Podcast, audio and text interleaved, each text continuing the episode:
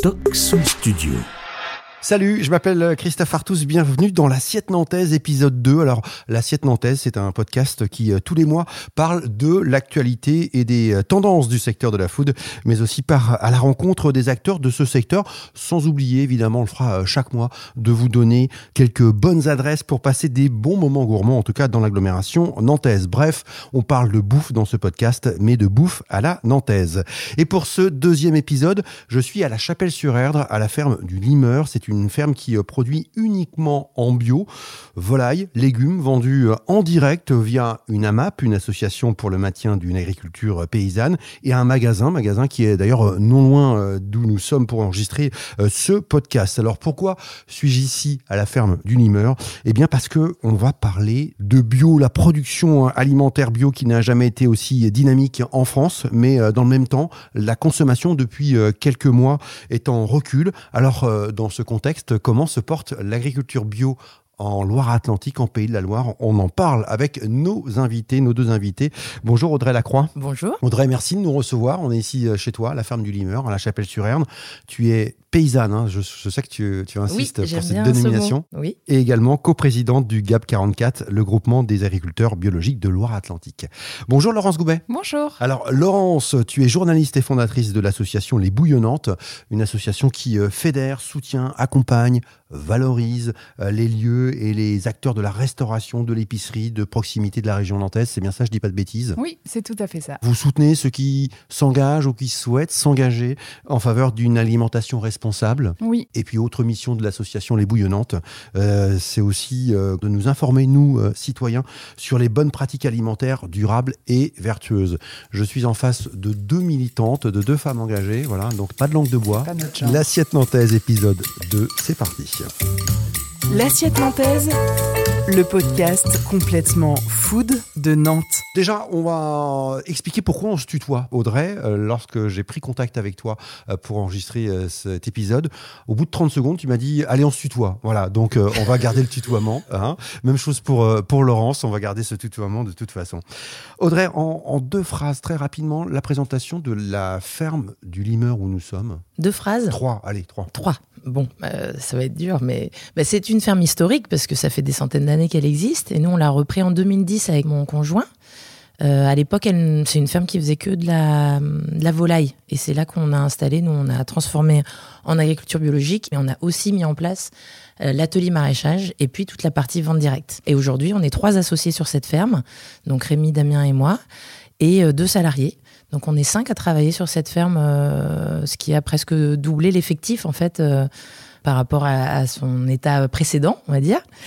Euh, voilà, que dire d'autre T'as déjà dit Non, c'est bien, c'est super. Et je précise qu'en bonus de ce podcast, dans quelques jours, euh, on aura le, plaisir de découvrir ton portrait et la visite de la ferme du Limeur. Ça sera voilà, je vous posterai ça en, bonus d'ici euh, quelques jours. Pour commencer, juste, je ne sais pas laquelle de vous deux va pouvoir répondre à, cette question, mais je me suis dit, ça serait peut-être intéressant finalement de rappeler à nos éditeurs ce qu'est l'agriculture biologique. On voit ce logo AB, ça veut dire quoi finalement? Ça nous dit quoi? Alors l'agriculture biologique, elle est, elle est pas récente elle a au moins une trentaine d'années, un peu plus, hein, puisque le GAP 44, ça a 35 ans là, euh, en Loire-Atlantique. Donc ça fait longtemps que euh, des agriculteurs ont commencé à se questionner sur leurs pratiques, puisqu'au sortir de la guerre, euh, c'était la, folie de il faut nourrir le monde et quoi qu'il en coûte presque à cette époque. Et on a aussi su recycler euh, les magnifiques produits qu'on avait inventés pendant la guerre, notamment des, des, euh, des, défoliants et des insecticides, etc. C'est une agriculture qui fonctionne uniquement avec la béquille chimique. L'agriculture biologique, dès le départ, elle se positionne en disant on n'a pas besoin de cette béquille chimique. On peut travailler avec la nature et non pas contre elle. En fait, on n'est pas en train de vouloir éradiquer nos ennemis, comme dans la guerre, justement. Euh, nos ennemis qui seraient les pucerons, qui seraient les euh, voilà, les insectes ravageurs, et ben en fait nos ennemis on va travailler avec eux et pas contre eux, donc on va pas les éradiquer, mais on va apprendre à les maîtriser. Et c'est vraiment de ça qu'il s'agit, c'est de notre rapport, pour moi, et notre relation à ce qu'on appelle la nature, comme si nous, on n'en faisait pas partie déjà. Donc moi, je pense qu'on fait partie de la nature et qu'on n'a pas, du coup, à se euh, lier contre elle comme des, comme des militaires et comme dans une guerre, mais qu'on a à travailler avec elle. Et la Terre, elle nous offre euh, tous ses bienfaits quand on la respecte aussi. quoi.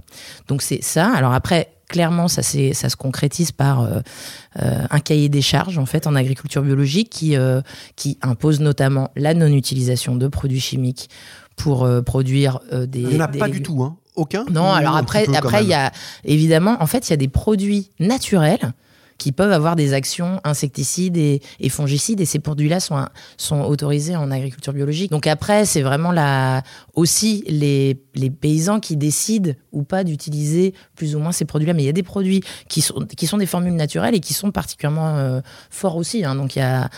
Après, en tout cas, il n'y a aucun produits chimiques euh, voilà, issus de l'industrie chimique. Donc voilà, donc il y a des règles là-dessus. Il y a des règles euh, aussi sur les, sur les, les antibiotiques, par exemple, qu'on donne aux animaux. Hein. Il, y a, y a des règles, soit de ne pas en avoir du tout, ça dépend. En fait, c'est tellement large. Hein, L'agriculture, c'est tellement de métiers différents. Mais euh, en fonction des différents métiers, soit de pas en avoir du tout, soit en avoir très peu, enfin, c'est très limité. Et il y a des règles de bien-être animal qui sont très importantes, notamment des règles de plein air. Nous, on, dit euh, au GAB euh, que la bio, elle coche toutes les cases et que depuis plusieurs années, en fait, il y a plein de labels qui sont venus euh, se positionner en disant sans résidus de pesticides. Alors on dit, ah bon, sans résidus. Donc, c'est-à-dire qu'il y en a, mais là, juste sur l'objet que j'ai dans ma main, il n'y a pas de résidus. Par contre, tous les autres résidus sont donc dans l'eau que je bois, dans le sol que je foule, enfin dans l'air que je respire. Donc c'est ça un peu que j'ai envie de dire aux gens, c'est que l'agriculture biologique, elle coche toutes ces, toutes ces cases-là. Quand on nous dit c'est euh, équitable, etc., bah, l'agriculture biologique l'est dans le sens où les agriculteurs euh, vivent de leur métier avec souvent moins de subventions que les agriculteurs conventionnels. Donc voilà, donc on, je, je, je m'arrête là. Alors, la bio euh, en France euh, aujourd'hui, tu m'arrêtes Audrey si euh, les chiffres ne sont pas bons, la France est aujourd'hui le leader européen de la production bio. Les Pays de la Loire sont la quatrième région française pour la surface cultivée en bio et en conversion. En Loire-Atlantique, on est le très très bon élève donc, de cette région, hein, notamment euh, premier rang régional en surface bio. 24% euh, des fermes du département sont engagées en bio. Pour vous donner une idée, en moyenne, dans les autres départements, c'est autour de 10%. Donc on est largement euh, au-dessus des autres départements. Et puis la Loire-Atlantique est le deuxième département français en termes de surface agricole bio derrière le Gers, premier département producteur de lait bio en France tout va bien en Loire-Atlantique, on est des champions du bio, quoi? Oui, mais alors après, quand on regarde les chiffres, enfin, si quelqu'un euh, fait des élections et est à 20%, on dit tu as perdu, quand même. Hein Donc en agriculture biologique, on est à 20% en Loire-Atlantique. Mais effectivement, on ne fait qu'augmenter, ça c'est une réalité. Euh, donc tant mieux, on en est très content, effectivement, tout le monde s'en targue, etc. Mais du coup, ça donne cette impression que oh, on est, mon Dieu, recouvert d'agriculture biologique. Bon, on a encore du chemin à faire et on a encore du monde à convaincre et on a encore des terres à transformer et des terres qui sont aujourd'hui euh, euh, maltraitées par un autre type d'agriculture. Laurence, journaliste, observatrice évidemment de ce monde agricole, tu as la sensation ici en Loire-Atlantique qu'on est plutôt en avance par rapport aux, autres départements sur ces questions d'agriculture biologique? Bah, Alors moi, je suis arrivée il y a trois ans et demi dans la région euh, et je n'étais pas autant dans ce secteur-là avant, donc j'ai pas de comparatif avec d'autres régions. Ce que j'ai remarqué, c'est que c'est une région où il y a beaucoup de militants, des militants de l'assiette, des militants de l'agriculture. Il y a beaucoup de paysans qui sont engagés, qui prennent à cœur de parler de leur métier. Il y a par exemple des exemples comme la fête de la vache nantaise qui s'est mobilisée pour défendre l'élevage de races locales. C'est quand même des moments qui sont forts qui fédère les acteurs entre eux. Euh, bah, nous, on a fait, paysanne, on a fait une fête paysanne qui allait dans ce sens-là. Euh, c'est ça où il y a eu, enfin vraiment. Euh, c'était en septembre. Hein. C'était en septembre dernier. Beaucoup de paysans sont venus y participer. Les organisations paysannes ont voulu y prendre part parce que je pense que il y a ce militantisme, il y a cette envie d'aller au contact des consommateurs. Moi, je préfère les appeler les mangeurs d'ailleurs. Et c'est aussi lié au fait qu'on a quand même un territoire génial. Enfin, vraiment. Euh, génial en quoi, euh, Laurence bah, on, peut tout avoir ici en Loire-Atlantique. On est près de la mer, on a des rivières, on a euh, des, terres avec des particularités. Il y a notamment beaucoup de zones humides qui peuvent être dédiées à l'élevage et donc qui peuvent aussi avoir un, un, vrai rôle à jouer dans notre agriculture. Et puis voilà, on a un mélange entre territoire rural, des villes qui sont assez dynamiques, des villes aussi où il y a un certain niveau culturel. Il faut pas se mentir, en fait. Toute cette pensée-là, elle est liée à un niveau d'éducation. Et dans l'Ouest, eh ben, c'est vrai que on bénéficie de ce niveau-là qui permet aussi d'amener euh, la bonne pensée, le bon sens euh, qui crée ce dynamisme-là. On le disait tout à l'heure, 24% hein, de fermes donc en bio dans le département. Pour toi, c'est pas suffisant. Audrey, on, est encore là, il y a encore beaucoup de conversions qui se font là dans les, dans les mois? Non, on est en baisse? on est dans une période plutôt de stagnation. Pourquoi? Il y a plein de raisons. Euh, la conjoncture, on va dire, la conjoncture n'est pas favorable à la, à la conversion en bio en ce moment. Euh, les prix ne sont pas favorables à la conversion en bio. Ça veut et dire puis quoi, les, politiques, en fait. Et, les aides peut-être aussi C'est-à-dire qu'aujourd'hui, il y a moins d'aides bah, à la conversion fait, le, La nouvelle euh, politique agricole commune qui a été euh, décidée l'année dernière n'est absolument pas favorable à la bio, malgré ce qu'elle fait croire, en fait, parce qu'on a vraiment une dissonance complète entre les discours et la réalité sur le terrain. Il y a eu des lois, par exemple, de passer par l'État, notamment la loi Egalim, qui devait introduire à nouveau ces fameux 20%. 20% de bio. Juste pour éclairer nos auditeurs, on va rappeler cest que la loi Egalim impose à la restauration collective publique, hein, c'est-à-dire la restauration euh, scolaire, mais aussi de santé et la restauration d'entreprise, euh, d'avoir 20% d'approvisionnement bio, voilà, sur la globalité de la pro, hein, c'est ça. C'est ça. Et aujourd'hui, ben, si c'était vraiment appliqué, il y aurait beaucoup moins de soucis aussi d'écoulement, notamment du lait. En fait, tu disais, on est premier producteurs de lait. Et il y a eu, euh, il y a encore un peu de soucis par rapport à ce lait euh, bio. Il y a du lait parfois qui est parti en conventionnel parce qu'il n'arrivait pas à être écoulé en bio, alors que euh, on aurait la capacité, mais sans problème, ne serait-ce qu'en appliquant cette loi, tout simplement. Donc moi, je crois qu'il y a vraiment des, des choix politiques forts qui doivent être faits. Et pour l'instant, il y a une espèce de, de, stagnation après le Covid. Quoi. Il, y a eu, il y a eu comme si on était tous sonnés, en fait, euh, c'est mon impression. Et puis, euh, aussi l'impression qu'on a, c'est, d'avoir quand même des, des gens euh, qui sont fortement engagés pour militer contre la bio, pour faire croire que, que ça n'est rien, que ça ne sert à rien. Que... Mais qui, qui ben... Il y a eu une manifestation cette semaine à Paris d'agriculteurs qui sont venus manifester contre l'interdiction des pesticides dirigé par la FNSEA en l'occurrence. Et notamment les fameux néonicotinoïdes qui sont une catastrophe, mais une catastrophe énorme, qui est, vraiment une atteinte. Là, pour le coup, c'est une guerre contre l'environnement, contre les abeilles. Et, euh, et, là, en fait, on est dans un. Je pense qu'on est dans un blocage parce que j'écoutais justement les paysans, enfin les agriculteurs qui parlaient à la radio de ça et. Euh, il disait oui bah si c'est ça euh, moi du coup je pourrais plus faire de betterave. Ben, j'ai mais très bien mais du coup mais vas-y mon gars euh, fais autre chose que de la betterave. J'ai envie de dire change parce que de la betterave pour faire quoi? Pour faire du sucre pour mettre tout dans le coca quoi.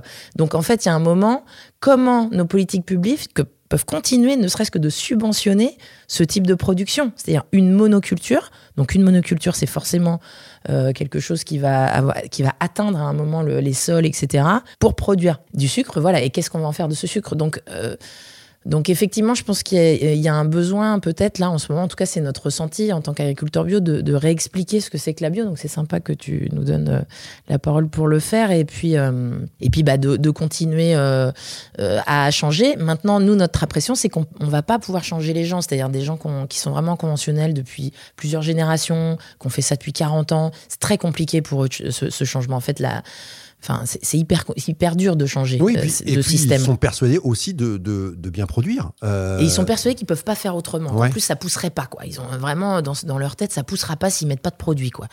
Et du coup, nous, notre espoir, c'est plutôt la nouvelle génération. Parce qu'en fait, là, l'autre grosse problématique agricole qui nous, qui nous pend au nez, là, c'est les dix prochaines années, c'est euh, le départ en retraite. Il y a la moitié des, des agriculteurs de France qui vont partir en retraite dans les dix prochaines années. Et on n'est déjà pas très nombreux. Et s'il n'y a personne pour prendre le relais, bah déjà, ce sera que des fermes qui vont s'agrandir et donc je ne sais pas ce qu'on va manger demain.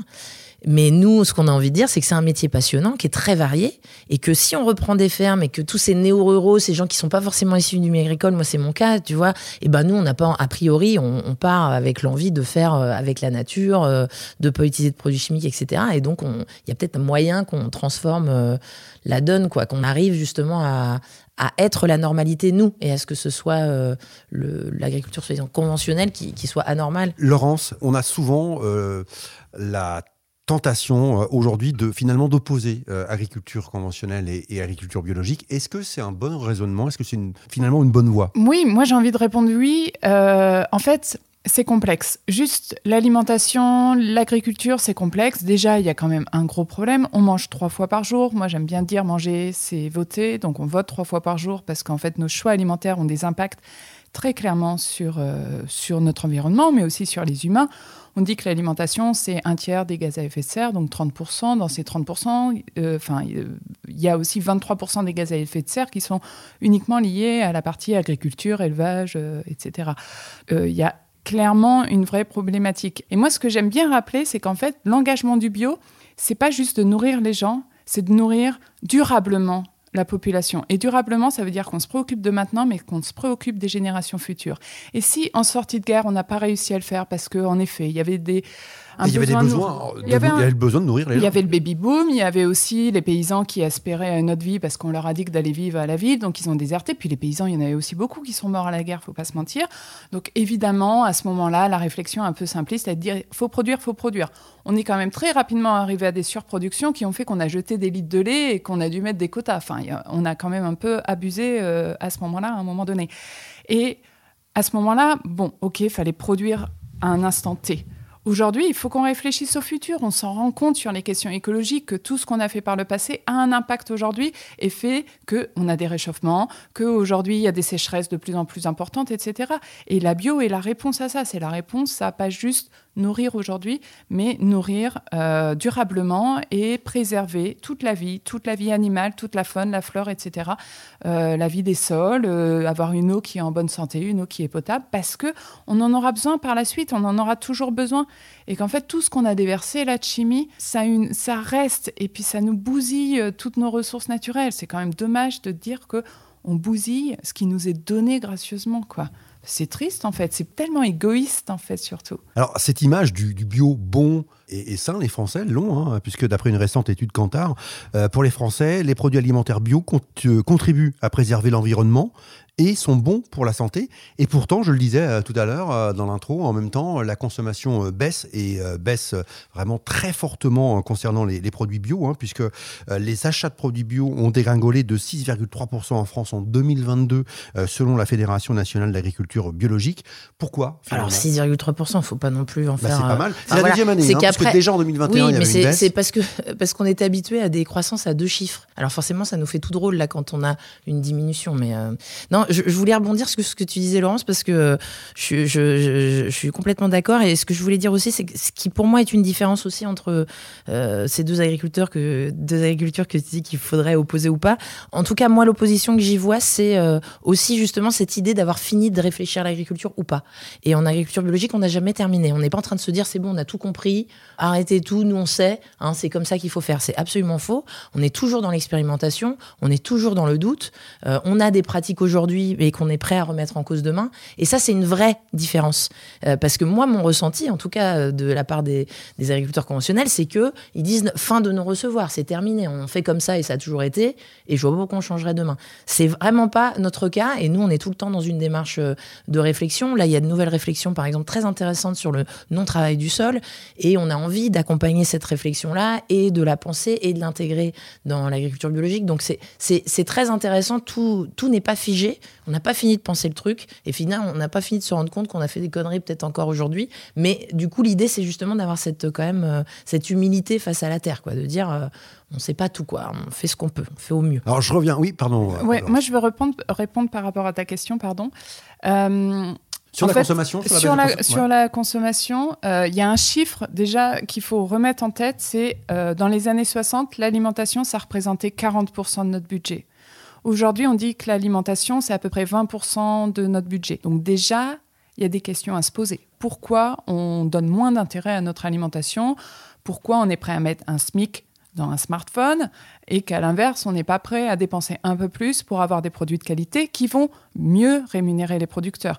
Deuxième chiffre par rapport à ça, sur 100 euros qu'on dépense en alimentation, en moyenne, c'est seulement 6,50 euros qui reviennent aux producteurs. Évidemment, ce chiffre, il est plus important quand on achète en direct auprès des fermes et il est plus important dans l'agriculture biologique aussi, puisqu'elle a des circuits globalement euh, plus courts. Et l'autre chose que je veux ajouter, on en parlait tout à l'heure, c'est quand on pose la question au grand public, globalement, est-ce qu'il vaut mieux manger local ou est-ce qu'il vaut mieux manger bio? Moi, je l'ai fait dans une salle, dans un amphi entier d'étudiants cette semaine, qui sont quand même des étudiants très avertis. Ils préparent le concours de Sciences Po, donc euh, ils sont en, grande réflexion sur tous ces sujets-là. Il y a un seul étudiant qui a levé sa main pour le bio. Tous pensaient que, avant tout, il faut manger local. Pourquoi il y a aussi peu Sûrement parce que la grande distribution a fait un très bon travail pour convaincre que le local, c'était la meilleure réponse à ça, en omettant complètement que localement, euh, on a euh, des élevages en batterie, que euh, manger du cochon en Bretagne, bah, c'est quand même, euh, sur certains modes d'élevage, ceux qui ont provoqué des dégâts comme les algues vertes qui abîment les plages où les gens ont quand même à la base plaisir à aller. Mais, mais c'est du local. Mais c'est du local. Et en fait, euh, c'est très important qu'on en reparle du bio et qu'on reparle de toutes les externalités positives en termes d'emploi. Le bio, c'est beaucoup plus d'emplois euh, en France que l'agriculture dite conventionnelle. Déjà, il y a un problème à appeler ça conventionnel. Il faut l'appeler comment alors Laurent? Chimique? Ouais. Ça fait c'est moins vendeur. Ah bah oui, mais parfois faut savoir dire la vérité aussi aux gens. Et c'est pour ça que venez à la ferme du Limeur, venez dans les fermes. En fait, il faut absolument que les gens se déplacent et rencontrer les paysans. Puis parlons des paysans parce que c'est franchement un beau métier. Moi, j'adore quand Audrey dit qu'elle aime son métier. J'adore. Moi, ce qui m'a plu le plus dans mon métier de journaliste, c'est d'aller voir des paysans qui me disaient "Mais moi, j'aime ce que je fais. Je me lève le matin, je vois les beaux paysages autour de chez moi, c'est génial." Et on va en avoir besoin en plus qu'il y ait des gens qui aiment ce métier-là. Donc, euh, venez dans les fermes, venez les rencontrer parlez avec eux, vous allez comprendre c'est quoi leur métier, comment ils travaillent. Et puis, bizarrement, une ferme qui ouvre ses portes, généralement, c'est celle qui a rien à cacher, alors que dans les autres, bah, vous n'avez pas le droit d'y rentrer. On, on, parlait tout à l'heure juste du, du, pouvoir d'achat, et parce que le grand responsable, manifestement, en tout cas de la baisse de consommation des produits bio, c'est l'inflation. Mais justement, j'ai un point par rapport à ça, parce que moi, ce que j'ai lu aussi, c'est qu'il y avait 4% de baisse de consommation tout confondu, bio pas bio. Ouais, Donc si tu même, me dis que c'est plus que ça, c'est 6%, 7%. euh, bon voilà. Selon, l'INSEE, entre novembre 2021 et novembre 2022, les dépenses de consommation des ménages liées à l'alimentation ont diminué de 7%. Tu vois, donc si tu me dis que la bio elle est à 6%, mais en fait on est juste dans le. Je me dis, euh, il faut aussi savoir relativiser. On sait pas pourquoi, je sais pas ce qu'ils mangent. Du coup les gens ils, ils non, ont peut-être fait des stocks problème, pendant. Comme la- Laurence Audrey, il y a un vrai problème d'inflation, il y a un, un vrai problème de pouvoir d'achat. Alors c'est vrai que oui, euh, effectivement, le poste dédié à, à l'alimentation est, est en baisse dans tous les ménages, mais euh, aujourd'hui, c'est on, est, toujours le on dernier regarde. poste, euh, c'est ça le problème. C'est ce que dit Laurence, moi je suis tout à fait d'accord avec ça. C'est toujours le dernier poste. Personne ne s'insurge des prix des loyers. Mais allons tous s'insurger des prix des loyers. Comment est-ce possible qu'on mette la moitié de nos salaires dans nos loyers? Il y a personne pour dire Ah mon Dieu, le loyer est trop cher. Mais moi, je comprends pas ça. Et puis après, on passe la salade de 1,10€ à 1,20€ et tout le monde crie au scandale. Bon, bah voilà, c'est Ah, c'est à, à relativiser. à plein de niveaux. On a fait croire aux gens qu'il fallait que chacun ait sa voiture individuelle. On a, enfin, euh, euh, c'est aussi tout tout le mode sociétal qu'on a construit euh, récemment. On veut que les gens aient chacun une maison avec un jardin individuel, euh, avec de l'espace, etc. Enfin, c'est une question de, de priorité et de réflexion globale à avoir aujourd'hui sur notre consommation.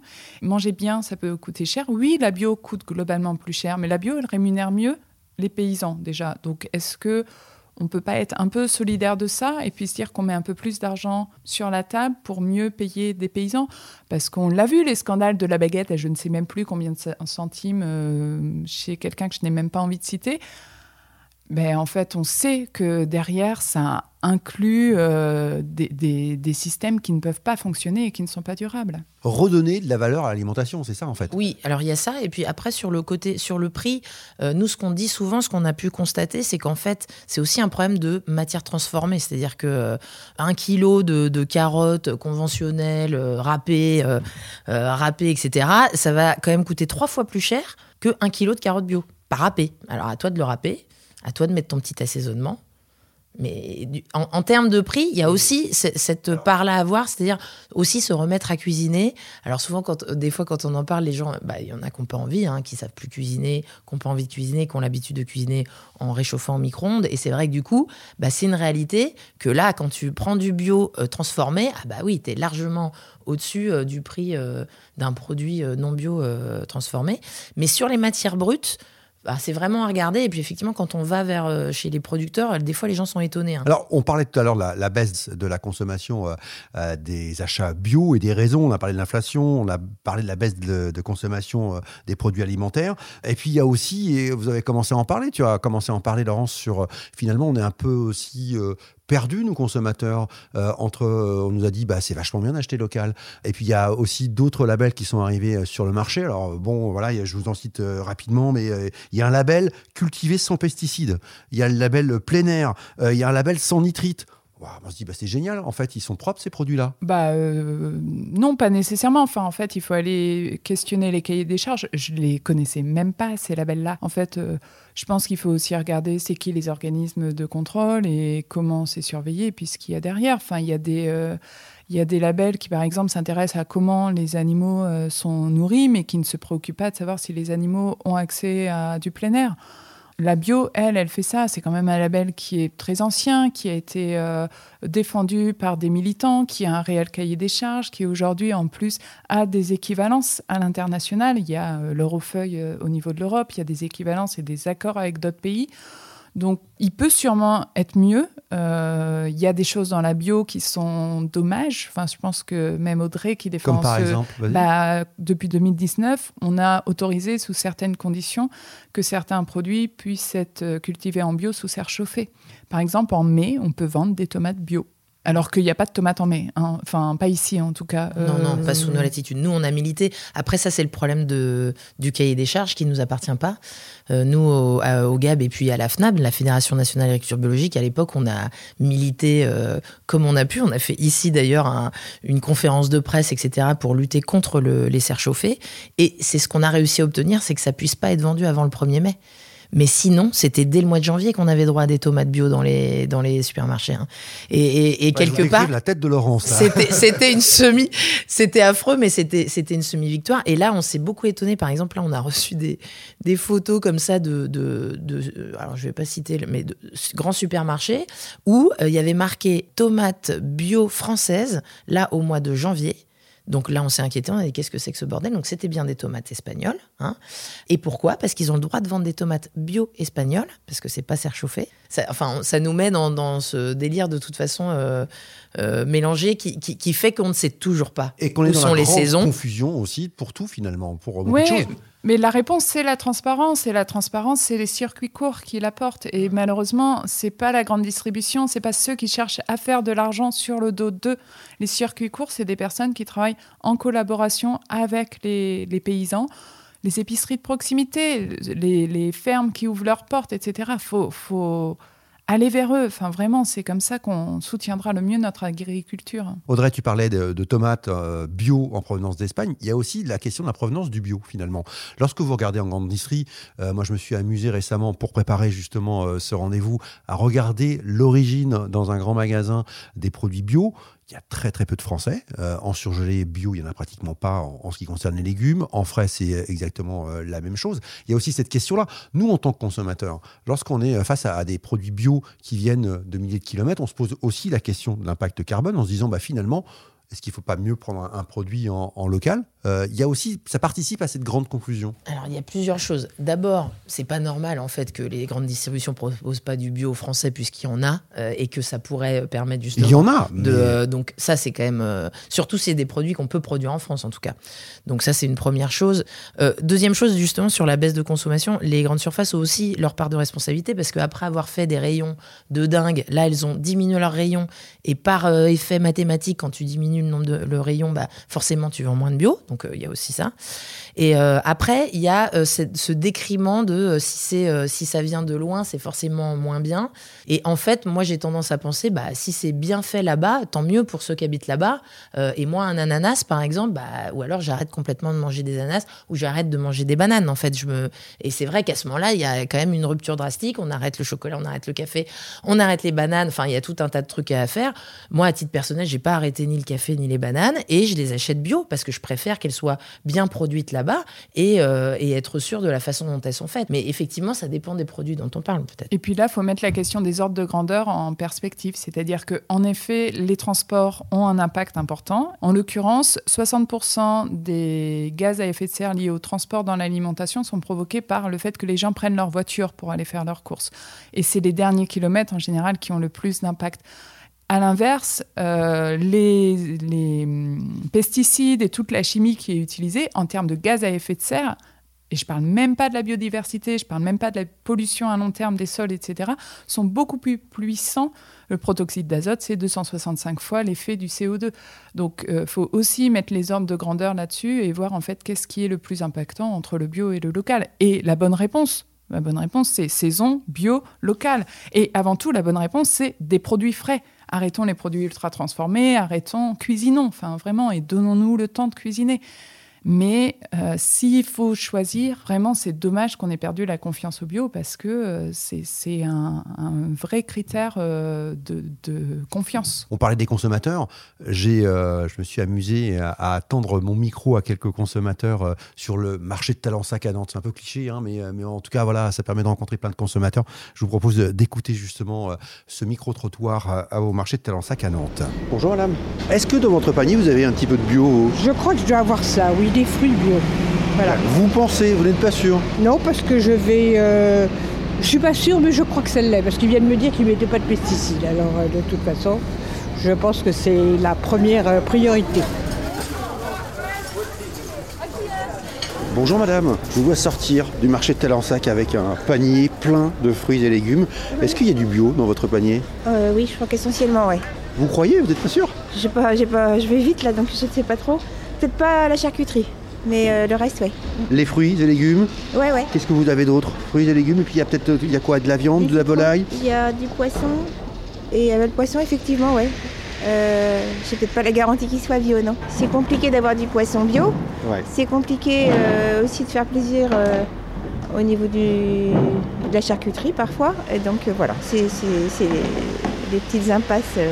et ça manque ça manque, oui, ça manque. Après, quand j'en trouve sur les, dans les épiceries, je prends. Hein. C'est aussi l'opportunité du, lieu et euh, de l'offre que j'ai euh, proche de, moi. Qu'est-ce qui vous fait acheter bio, vous? Bah, En fait, euh, l'idée que c'est bien cultivé, qu'il y a du respect dans, la culture. Quoi. Et puis, donc, s'il y a du respect dans la culture, il y a du respect aussi de, de l'individu. Merci, madame. De rien. Voilà Audrey et, Laurence, un mot sur ce que vous venez d'entendre. Euh, la dame nous parlait de respect. Oui, moi ce qui m'a marqué, c'est qu'ils ne soient pas sûrs. S'ils ne sont pas sûrs, ça veut dire que finalement, est-ce que potentiellement c'était bio, mais le vendeur a fait le choix de ne pas le mettre en avant parce qu'il y aurait un a priori des clients de dire ah oui non mais bio ça va être plus cher donc en fait je le dis pas. On le voit peut-être plus ce logo AB aussi finalement. On le voit peut-être plus autant ça je sais pas quand même. Non mais je veux dire nous euh, dans, dans, voilà nous en tant que consommateurs lorsqu'on voilà est-ce qu'on regarde vraiment euh, alors effectivement à Talensac il y a des vendeurs uniquement bio et puis d'autres qui euh, voilà font du conventionnel et, du bio. Ouais, puis il y en a qui ont lu Biocontrôle qui n'est pas le label AB et qui ont lu biocontrôle. Voilà. Donc ils se sont dit c'est bon, c'est du bio. Dans le biocontrôle, en l'occurrence, tes plans au départ ne sont pas obligés d'être bio. C'est quoi C'est un label? C'est un. Ouais, je sais même pas qui euh, certifie ça, quoi. Ouais, ouais, il y a des maraîchers qui annoncent. Ça participe bien aussi à, nous paumer, hein, encore, euh, voilà. Oui. C'est le but, peut-être. Oui, oui, c'est peut-être euh, le but. Après, ce qui est important dans la bio, c'est que c'est un label avec des contrôles. Enfin, Audrey, elle oui, peut peut-être en pas expliquer ça. Oui, donc euh, il y, y, a un cahier des charges et ensuite il y a des contrôles réguliers. Donc sur une ferme comme la nôtre, par exemple, c'est trois par an parce que du coup le contrôleur vient contrôler euh, toutes les bandes de poulets. Enfin voilà, comme on fait plusieurs euh, fois du poulet, alors que sur d'autres productions, ils vont venir peut-être qu'une seule fois. Euh, donc c'est un contrôle de la totalité des, bah, des factures, etc., pour vérifier qu'il n'y a pas eu d'achat. Et puis euh, un petit tour de la ferme. Euh, voilà, enfin bon, il y a tout, tout, tout, tout, tout un inspecteur qui vient. Voilà, c'est un inspecteur extérieur qui vient, qui, est, qui, fait son travail. Donc c'est vrai que c'est un contrôle assez lourd. Il y en a d'ailleurs qui disent qu'ils font du bio et qui veulent pas se certifier parce qu'ils n'ont pas envie de se faire contrôler, ce qui peut, ce qui peut se comprendre. nous, moi, des fois, je me, je, je me dis de rêver que tout le monde devrait se faire contrôler. Et puis, et puis on, on met en bio ceux qui sont en bio, et puis ceux qui n'y sont pas euh, payent plus, par exemple, parce que c'est quand même un peu anormal qu'on qu'on doive payer. En fait, on paye plus cher pour être en bio, puisqu'on paye notre certification. C'est cher? Ça coûte très cher, euh, une certification? Et eh ben, Sur une ferme comme la nôtre, ça coûte euh, un peu plus de 1000 euros par an. D'accord. Mm. Bon, c'est un coût, évidemment. C'est un coût, c'est un peu cher parce qu'on a plusieurs productions. Donc, tu payes à chaque fois par production. Donc, tu payes pour les poulets, pour les œufs, pour les légumes, etc., pour les céréales. Donc, tu payes un petit peu plus à chaque fois. Ouais. Donc, euh, bon, dans, dans, le futur, peut-être à réfléchir, de voir comment on répartit cette charge et peut-être que ça devrait être les pollueurs-payeurs, parce qu'aujourd'hui, c'est pas le cas du tout. On y revient, voilà, cette notion de, de pollueur-payeur. Un mot, Laurence, euh, quand même sur la, part de, bio dans les restaurants nantais. L'association les, Bouillonnantes euh, travaille sur euh, ces, questions-là, en lien. D'ailleurs, j'ai vu un, article sur toi, Laurence, dans, Presse Océan récemment, parlant de l'association les, Bouillonnantes. le titre, c'était Le chaînon manquant entre les restaurants et les producteurs. C'est un peu le, job de, l'association. On en est où dans, dans la restauration à Nantes sur la part de produits bio? Est-ce que aujourd'hui les restaurateurs ont des produits bio à leur carte Alors oui, il y en a beaucoup qui ont des produits bio, qui vont faire cet effort-là. Alors mettre tous les restaurateurs dans le même panier, c'est quand même un peu compliqué. Nous, l'association, elle fédère une soixantaine de restaurants qui sont engagés sur la question de l'alimentation durable, qui pour beaucoup vont faire l'effort d'aller travailler en direct avec les producteurs.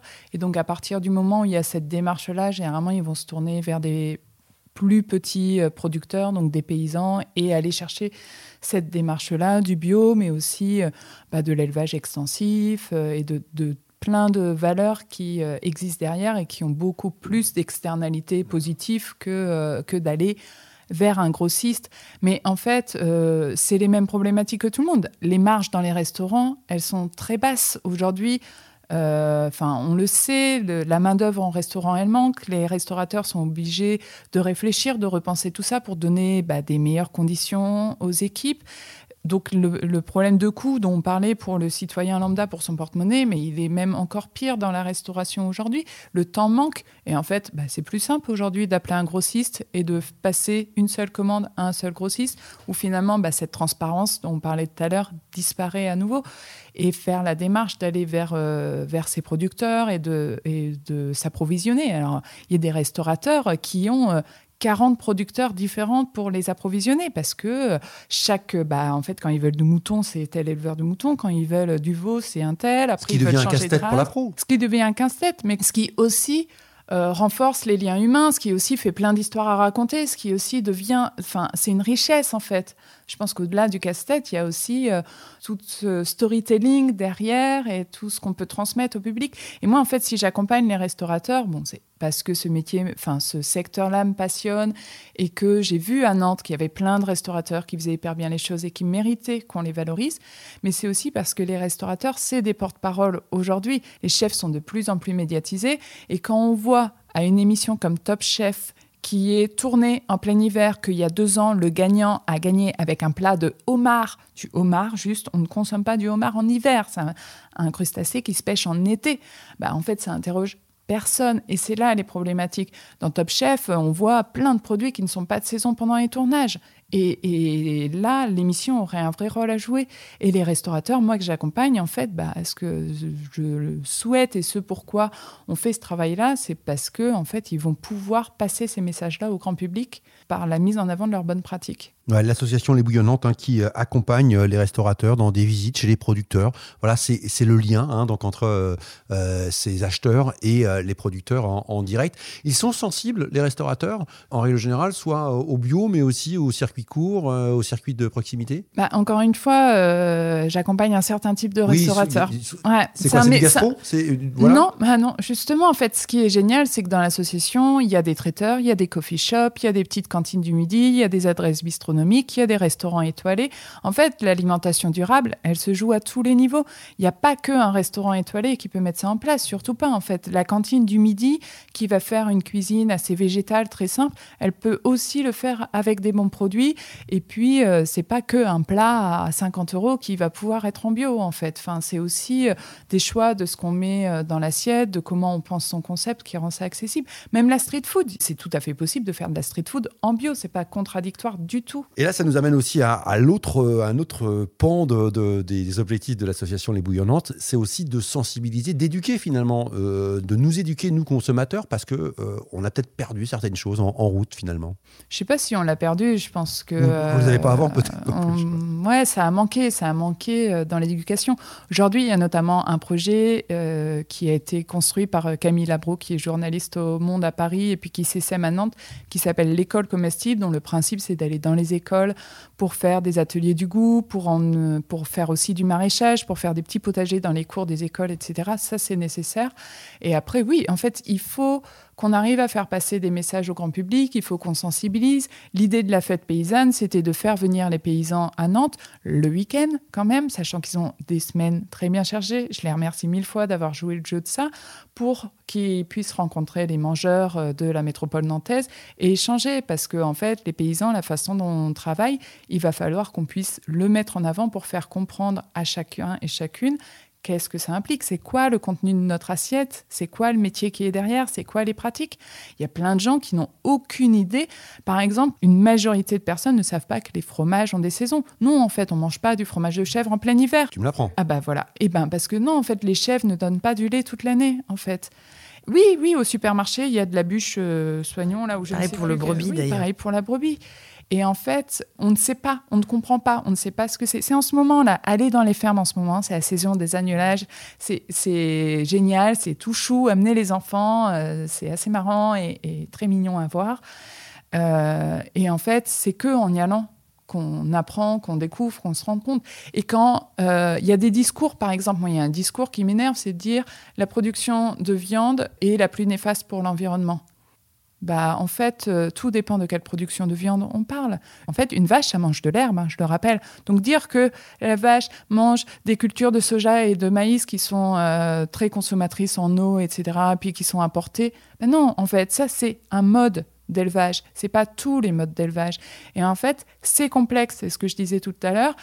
L'agriculture, c'est des métiers qui regorgent beaucoup de savoir-faire, qui sont et ils mériteraient tellement qu'on les valorise. arrêtons de faire euh, des séries sur les avocats et je ne sais quoi, le métier d'avocat, je parle, mais faisons des séries sur les agriculteurs, montrons leur métier, parce que c'est beau, parce que ça nous rapproche de la nature, parce que c'est près de chez nous. Et franchement, il y a tellement de belles personnes dans ce métier-là que ça, on a, on a, la matière pour le faire. Audrey, on, va vers la conclusion euh, de, cet épisode.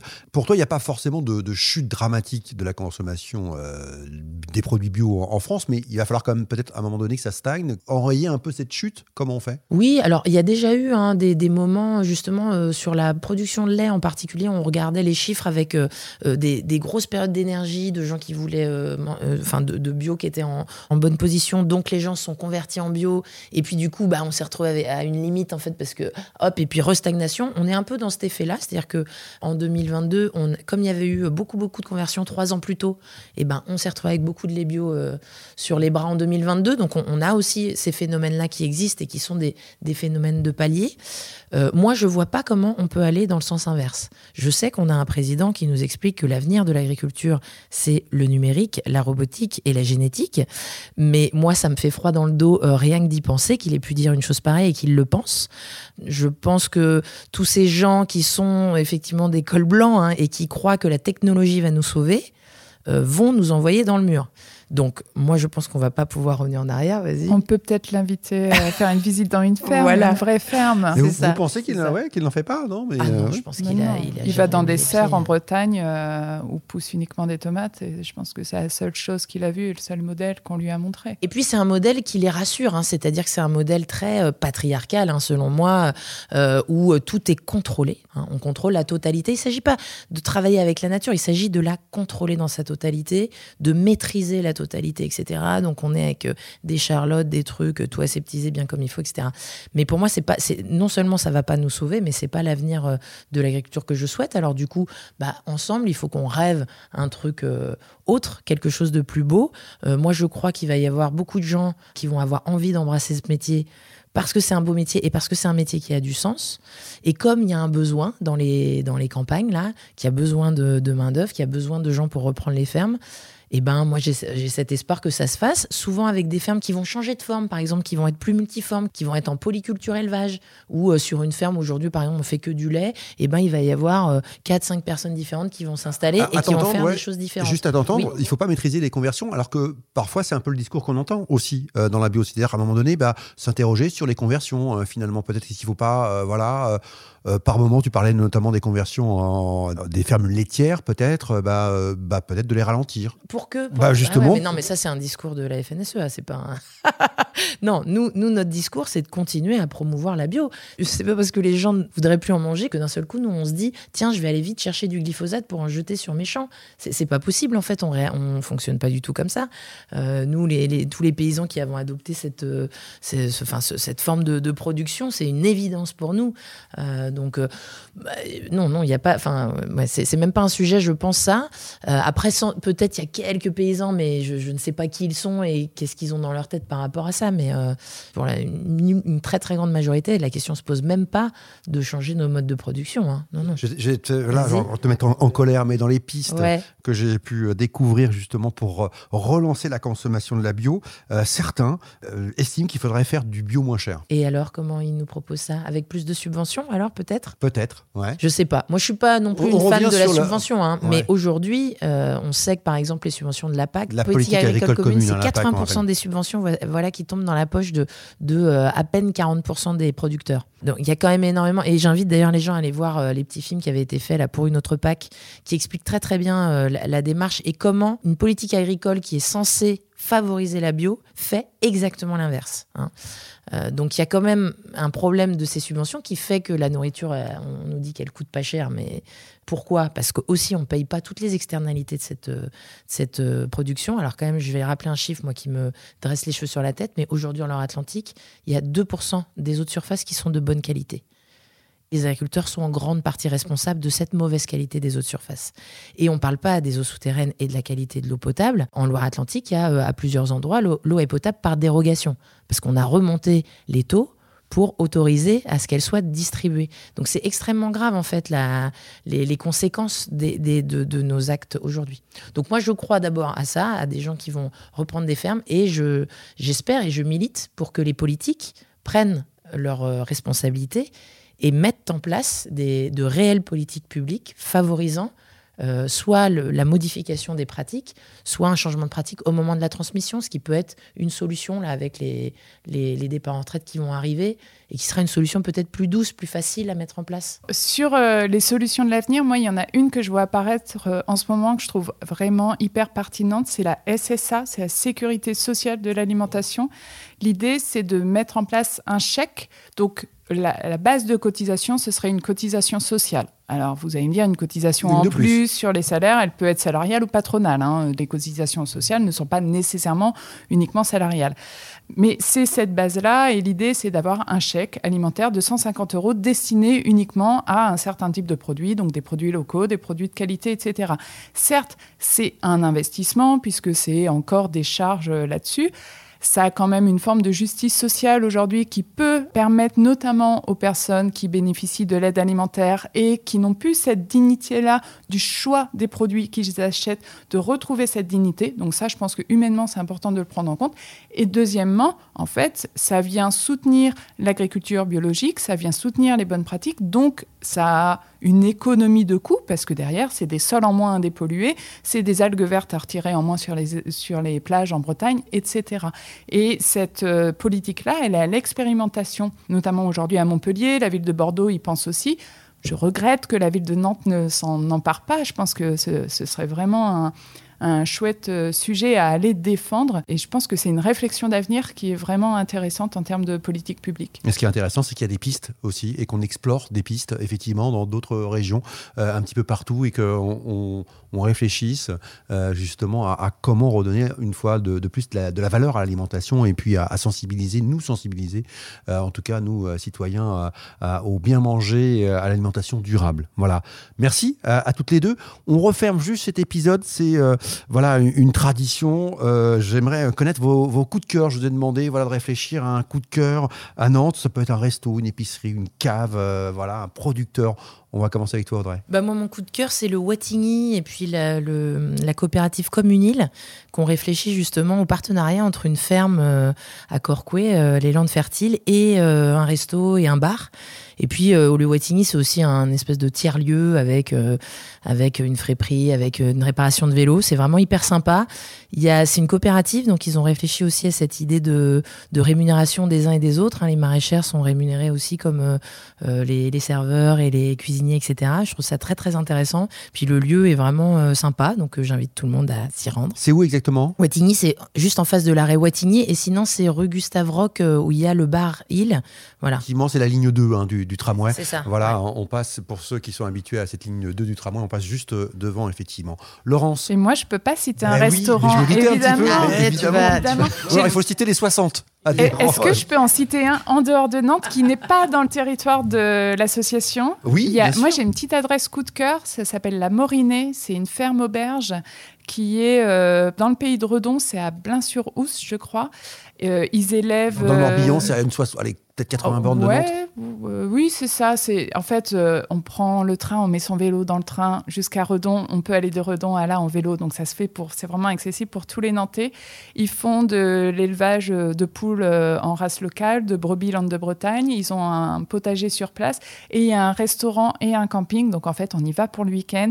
Le restaurant est super bon, c'est vraiment hyper accessible en termes de prix. Le camping est trop chouette. Ils sont hyper sympas. Moi, ils m'ont fait visiter la ferme. C'est vraiment un chouette lieu pour s'extraire de Nantes, parce que c'est bien aussi parfois. Ça fait du bien, effectivement. De Et puis sinon, tous les restaurants de l'association, évidemment, mais je peux pas en choisir un seul, je les aime tous. Les 60 sont sur le site de l'assaut Les, les pas encore, pas encore, mais on va mettre en place, là, il y a un petit outil qui se prépare. Vous allez avoir un, un petit euh, outil pour les découvrir euh, bientôt. Laurence, je voudrais juste que tu rappelles le nom de la ferme à Bain-sur-Oust. La Morinée. Merci encore une fois à toutes les deux, les bouillonnantes. Voilà, pour euh, en savoir plus, bah, allez jeter un petit coup d'œil sur le site internet, hein, tout simplement. Et puis venez également bah, rencontrer Audrey ici à la Chapelle-sur-Erne, à la ferme du Limeur. Voilà. Et puis sur internet aussi, on a un site, le groupement des agriculteurs bio, où il y a des petites infos, des petites vidéos aussi, pour, si vous voulez Une en savoir super vidéo dans laquelle on voit Audrey d'ailleurs.